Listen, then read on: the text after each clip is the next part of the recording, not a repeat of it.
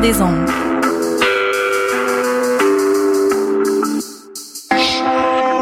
Podcast, musique, découverte. Sur choc.ca.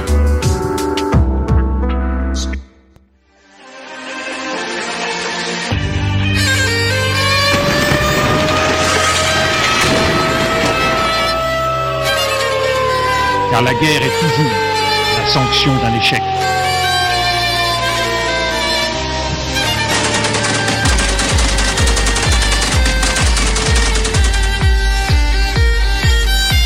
Croit en notre capacité à construire ensemble un monde méga.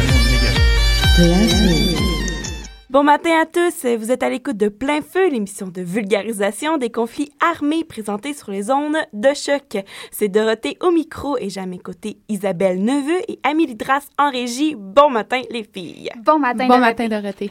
Donc euh, aujourd'hui à l'émission, on décortique la guérilla des islamistes de Boko Haram. La chronique Zoom sur fera le point sur qui sont les membres de Boko Haram et leurs revendications. Et finalement, les conséquences qu'apporte ce terrible conflit sur la population nigérienne. Oui, euh, alors le conflit qui se déroule actuellement au Nigeria, dont on vous parle aujourd'hui, est essentiellement un conflit religieux, mais également un conflit de nature ethnique et socio-économique. Et en effet, Isabelle, l'origine du conflit remonte à 2002, alors que Mohamed Youssouf fonde l'organisation Boko Haram, qui est, depuis cette année-là, active dans le nord du Nigeria. Boko Haram prône un islam radical, vaguement inspiré des talibans d'Afghanistan. Le groupe rejette notamment toute forme de modernité et d'occidentalisation. Il faut aussi préciser euh, que le groupe Boko Haram a pour objectif de renverser le gouvernement du pays et d'établir euh, un État islamique dans l'ensemble du Nigeria. Présentement, il tente de l'implanter dans le nord et au centre du pays. Il veut par le fait même y instaurer la charia, euh, dont on va vous parler un peu plus en détail au cours de l'émission.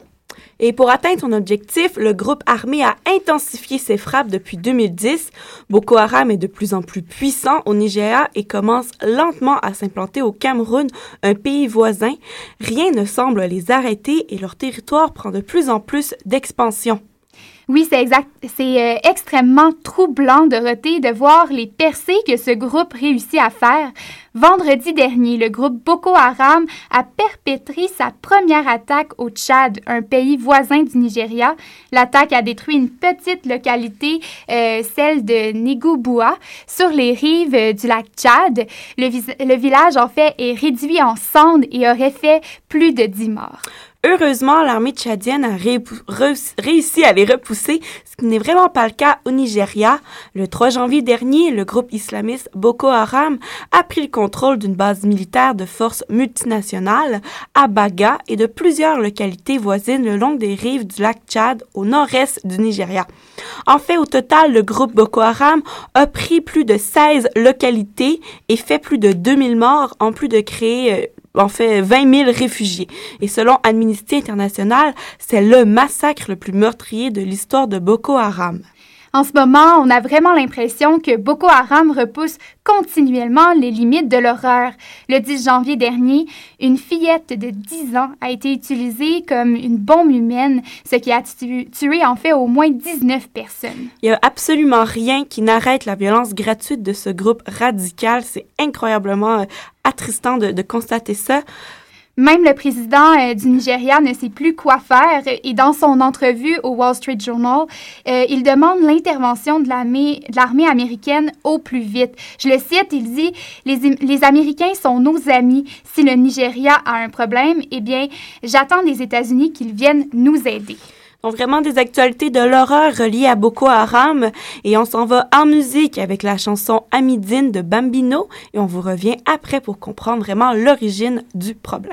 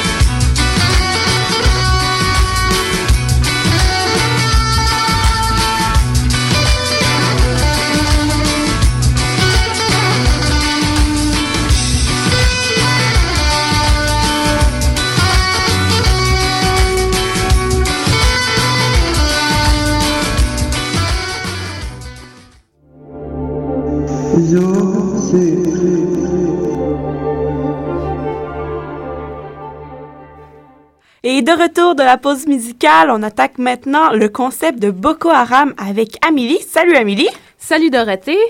Donc, euh, et oui, maintenant qu'on connaît pas mal les principes euh, du groupe euh, islamique Boko Haram, on peut attaquer certaines particularités. Donc, pourquoi pas commencer par le nom du groupe lui-même? Oui, c'est vrai, c'est quoi Boko Haram? Pourquoi en fait? Boko traduit de l'arabe en fait vers l'anglais signifie book, donc livre, et haram signifie interdit. Cette traduction faite par euh, Alain Vicky du Monde diplomatique se retrouve dans un petit documentaire que on va mettre avec plaisir sur notre page Facebook après l'émission. Mais pour l'instant, voici un extrait. Le groupe terroriste Boko Haram est installé dans le nord-est du Nigeria. Avant toute chose, il faut préciser que Boko Haram ne se revendique ni du groupe État islamique, ni d'Al-Qaïda.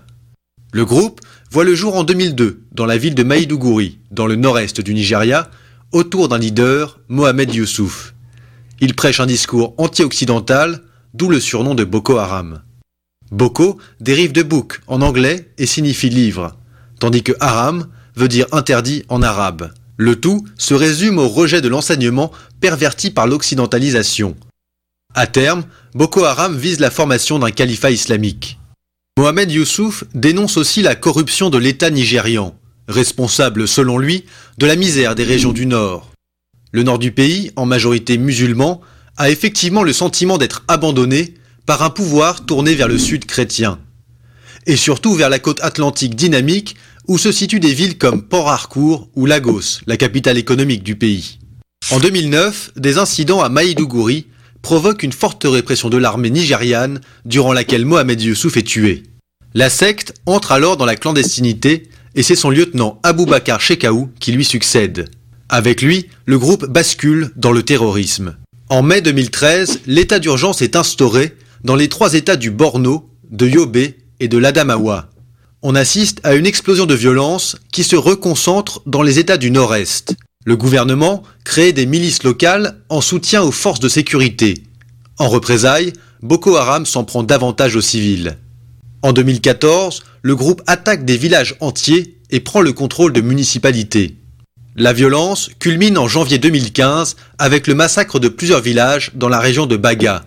Aujourd'hui, des pays voisins comme le Niger, le Tchad et le Cameroun redoutent une diffusion de la violence sur leur territoire. Pour le moment, la communauté internationale se contente de s'émouvoir lors des enlèvements et des massacres les plus spectaculaires. Mais en réalité, rien n'est véritablement engagé pour lutter efficacement contre ce groupe terroriste. Donc, euh, il s'agit ici d'un documentaire très intéressant que je vous invite à aller visionner un peu plus tard, euh, donc sur la page, Facebook, euh, pardon, comme je vous ai dit. La vidéo intégrale relate tous les événements des années précédentes avant même que le groupe soit considéré comme étant terroriste. C'est vraiment un historique complet. En effet, et comme tu le disais avant l'extrait, Amélie, Boko Haram signifie livre et interdit, mais plus concrètement, ces deux mots-là tendent vers quoi? Mais en fait, le nom de leur groupe signifie en d'autres mots le rejet d'un enseignement perverti par l'occidentalisation. Ils considèrent donc que l'éducation occidentale ne rejoint pas leurs principes? Oui, le, Boko Haram est en fait un, un, des groupes qui prône une radicalisation islamique et donc une application plus extrémiste de la charia. La charia qui représente diverses normes euh, doctrinales, culturelles et sociales selon la loi islamique, c'est ça? Oui, exactement, Dorothée. Donc, euh, en d'autres mots, c'est ce qu'on pourrait appeler le droit musulman. Et bon, euh, Boko Haram revendique donc avec violence une pleine puissance islamique sur l'Occident. Et qui est à l'origine de ce mouvement-là exactement? Eh bien, comme Dorothée en a parlé un peu plus tôt tout à l'heure, c'est Mohamed Youssouf qui est à l'origine du groupe fondé initialement en 2002 à Medigri. Medigri, pardon. C'est un mouvement salafiste djihadiste situé au nord-est du Nigeria. Le Conseil de sécurité des Nations Unies les qualifie maintenant officiellement d'organisation terroriste. Bref, euh, Boko Haram est parfois même qualifié de secte, est soupçonné d'avoir des liens avec les talibans et même avec Al-Qaïda. C'est vraiment intéressant tout ça. Et avant de terminer, peux-tu nous éclairer sur le mot sal salas salafistes, pardonnez-moi, dont tu nous parlais il y a quelques instants. Oui, pas de problème, Isabelle. Donc, salafiste, étymologiquement, signifie ancêtre. Et donc, euh, dans le cas où salafiste est joint à djihadiste, on peut comprendre qu'on fait référence ici aux origines du Coran qui se sont transformées avec les années. Aujourd'hui, le Coran et les idéologies islamiques ont pris des ampleurs extrémistes. En effet, on qualifie de djihadiste une partie du mouvement islamique plus violent. Ceux qui prônent cette doctrine croient donc en la violence et au terrorisme comme moteur d'action afin d'arriver à leur fin. Le Boko Haram possède cette mentalité-là. Merci beaucoup, Amélie, pour euh, ces précisions. Précision. Isabelle, maintenant qu'on connaît davantage le groupe islamiste qui est à l'origine du conflit au Nigeria, il est maintenant vraiment pertinent de s'intéresser à certaines caractéristiques du pays qui aident à comprendre le contexte dans lequel s'est développé le conflit. Oui, euh, d'abord, il faut mentionner que le Nigeria est le pays le plus peuplé d'Afrique avec ses 140 millions d'habitants. Le pays regroupe également plus de 250 groupes ethniques différents, dont les plus importants sont les Haoussa, les Yoruba et les Ibos. Sur le plan géographique, c'est vraiment important de comprendre euh, ça. Le pays est séparé en deux par le fleuve du Niger et la rivière Benoué qui se rencontrent environ au centre du pays pour se jeter par la suite dans le golfe de Guinée. Il existe vraiment une grande opposition entre les régions qui se situent au nord et au sud de ces deux cours d'eau. Euh, au nord, en fait, c'est la religion musulmane qui est dominante et au sud, c'est le christianisme qui est prédominant. Ainsi, les spécificités identitaires, autant religieuses que ethniques, euh, de la population au Nigeria alimentent la dynamique du conflit dans ce pays. Et justement, le conflit est essentiellement un conflit opposant ces deux religions, puisque le groupe Boko Haram cible les communautés chrétiennes du pays. Mais je crois, Isabelle, qu'il y a quand même une petite nuance à faire, parce que c'est pas un conflit sectaire, c'est pas un conflit uniquement basé sur l'intolérance religieuse.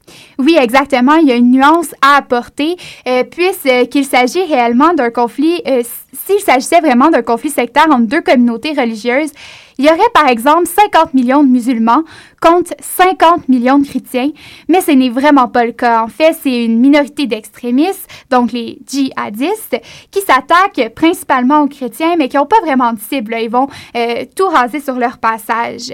Et euh, on peut voir qu'il y a bien des tensions entre les chrétiens et les musulmans dans le pays, mais pas nécessairement au point euh, de mener à une telle violence. Il y a également certains événements qui montrent que les Nigériens sont capables de mettre de côté leurs différences religieuses pour manifester, par exemple, euh, sur ce que autant les chrétiens que les musulmans considèrent comme la corruption de l'État. Il est donc vraiment important de comprendre ça dans notre compréhension du conflit. Et l'objectif du groupe est vraiment de renverser le gouvernement de Goodluck Jonathan, un Nigérien originaire du sud du pays et qui adhère à la foi chrétienne. Et le groupe islamiste veut vraiment établir un État islamique, euh, vraiment, et instaurer la charia. Et je crois, Isabelle, qu'il est vraiment pertinent de rappeler à nos auditeurs ce que c'est. Euh, oui, exactement. Donc, pour préciser un peu l'explication d'Amélie tout à l'heure, la charia se définit vraiment comme l'ensemble des règles morales et pénales qui régissent la vie d'un musulman. Elle s'applique à la vie religieuse, politique, sociale et individuelle. Elle est appliquée euh, de manière stricte dans plusieurs États musulmans, entre autres en Irak, en Arabie saoudite et en Afghanistan. Et elle oblige, entre autres, les femmes à porter le voile. Et pour en revenir à la mise en contexte du conflit, il y a certaines caractéristiques économique qui explique certaines tensions. Euh, oui, Dorothée, à, la fin des années 2000, le Nigeria est le premier producteur de pétrole euh, du continent africain et le huitième exportateur mondial. Il produit enfin 2,6 millions de barils de pétrole par jour. Mais la gestion de ces ressources naturelles euh, du pétrole aurait été effectuée de manière assez discriminatoire puisque les retombées ne profitent qu'à une partie de la population. Et ça, ça crée vraiment des tensions et des différences de richesse au sein du pays. Selon l'économiste italien Giuliano euh, Luongo, les revendications de Boko Haram ont une, dimension socio-économique. En fait, euh, Boko Haram dénoncerait également les différences entre les richesses des chrétiens du, des chrétiens du Sud, qui seraient enrichis par le pétrole, et les musulmans euh, plus pauvres dans le Nord. Donc, il y a vraiment plusieurs causes qui semblent vraiment expliquer le conflit. Et sur ce, passons en chanson avec Habibi Tahal du groupe Al-Sara. يا حبيبي. حبيبي.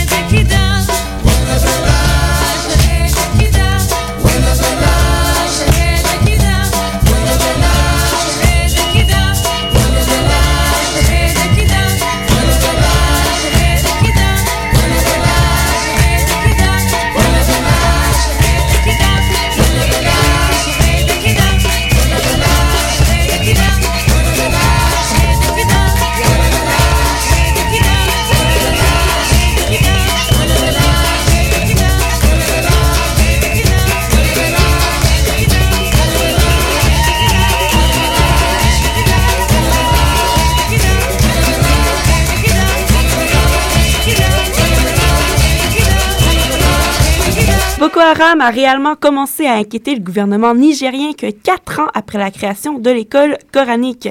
En 2006, Mohamed Youssouf fait l'objet de multiples arrestations, mais elles ne sont jamais assez longues pour que le fonctionnement de l'école en souffre. Le 30 juillet 2009, soit sept ans après la création de l'école, les forces nigériennes réussissent à libérer l'État de Borno des militants islamistes. 200 partisans sont tués, dont le fondateur et le chef du groupe. Et c'est à partir euh, de ce moment que Boko Haram euh, s'est encore plus radicalisé, car après l'exécution de Mohamed Youssouf, un certain Aboubaka Seko vient prendre sa place et c'est vraiment à ce moment-là que l'horreur débute. Et le mot horreur est incroyablement bien choisi. Aboubakar Seko radicalise encore plus le mouvement et à partir de son accession au trône, si on peut dire, la chronologie du conflit n'est qu'une succession d'attaques des plus violentes les unes que les autres. On n'a qu'à penser au triple attentat du 25 décembre 2011 où trois églises catholiques ont été la proie du groupe. Mais l'attaque qui a été vraiment la plus médiatisée c'était certainement euh, celle du 14 avril 2013, lorsque 71 personnes ont été tuées et 124 personnes ont été blessées dans un attentat dans une gare routière en euh, périphérie euh, d'Abuja, la capitale du pays. Et l'attentat est sans aucun doute le plus meurtrier jamais commis, que, commis pardonnez-moi, dans la capitale. Vraiment une journée d'horreur pour tous les Nigériens, car en plus de l'attaque, au même moment, il y a eu 276 jeunes filles âgées de 12 à 17 ans qui ont été enlevées par des hommes armés qui, attaquent, qui ont attaqué le lycée de Chibok, encore une fois dans l'état de Borno, qui est vraiment la région d'origine de l'insurrection menée par le groupe islamiste Boko Haram depuis 5 ans. Oui, et depuis, euh, depuis plus de cinq ans, Boko Haram sème la terreur au pays, ce qui mène à plusieurs conséquences. Et la première à laquelle on pense est évidemment les pertes humaines. Et le rapport de la BBC sur le terrorisme, publié en décembre dernier, indique que Boko Haram est en ce moment le groupe le plus féroce au monde. Et en prenant en compte le ratio entre le nombre de morts et le nombre d'attaques, la secte islamiste qui commet des massacres au Nigeria et au Cameroun devance les 16 groupes djihadistes répertoriés dans l'étude avec une moyenne de 27 morts par assaut. Et en ce moment, euh, Boko Haram, rajoutons-le, est le groupe qui fait le plus de ravages. L'État islamique, un autre groupe euh, extrémiste, fait, oui, le plus de morts, mais en beaucoup plus d'attaques, alors que Boko Haram fait moins d'attaques, en moins de temps, mais presque autant de morts. Et ajoutons que le Nigeria est le deuxième pays le plus touché par les attaques djihadistes, devançant la Syrie et l'Afghanistan. Et à ce jour, Boko Haram aurait fait plus de 10 000 victimes, principalement des civils. C'est très important de rappeler que les chiffres avancés sont souvent diminués par le gouvernement nigérien à cause des élections présidentielles qui arrivent. Le gouvernement de Goodluck ne veut pas passer pour incompétent ou inactif, alors il diminue les données. C'est vraiment une guerre à huis clos. Aucun journaliste n'est sur le terrain. Et c'est ce qui fait que les données ou les informations ont toujours de grands écarts, sont toujours inexactes. Et évidemment, qui dit attaque dit réfugiés. Ah oui, avec la terreur qu'inspire le groupe islamique, plusieurs milliers de personnes ont fui vers le Tchad afin d'éviter la mort.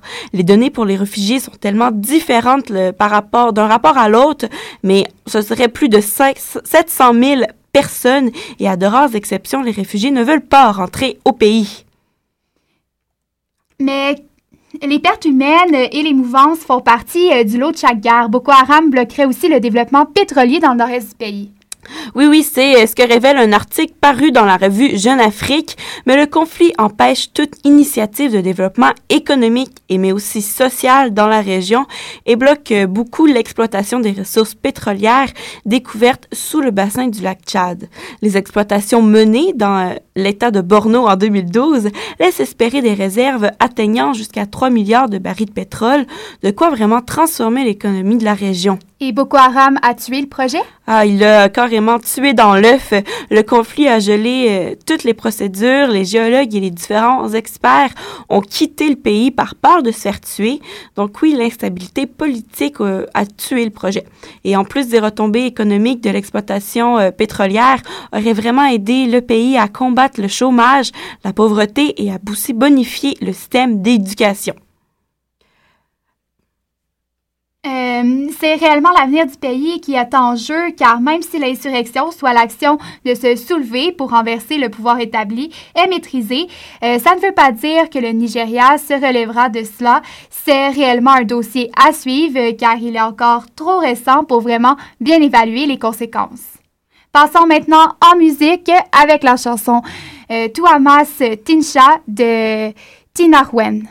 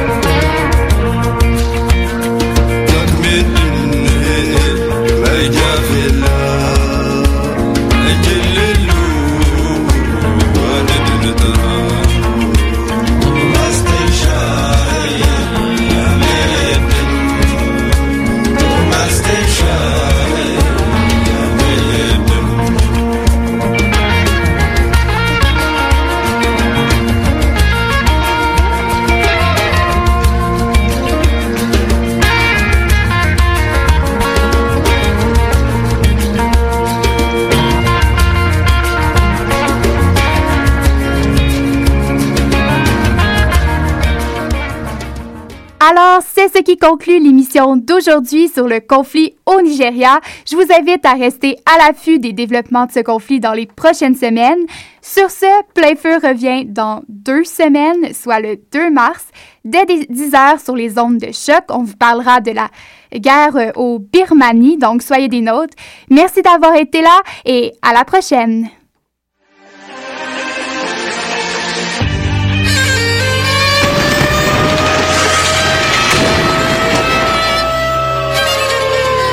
Car la guerre est toujours la sanction d'un échec.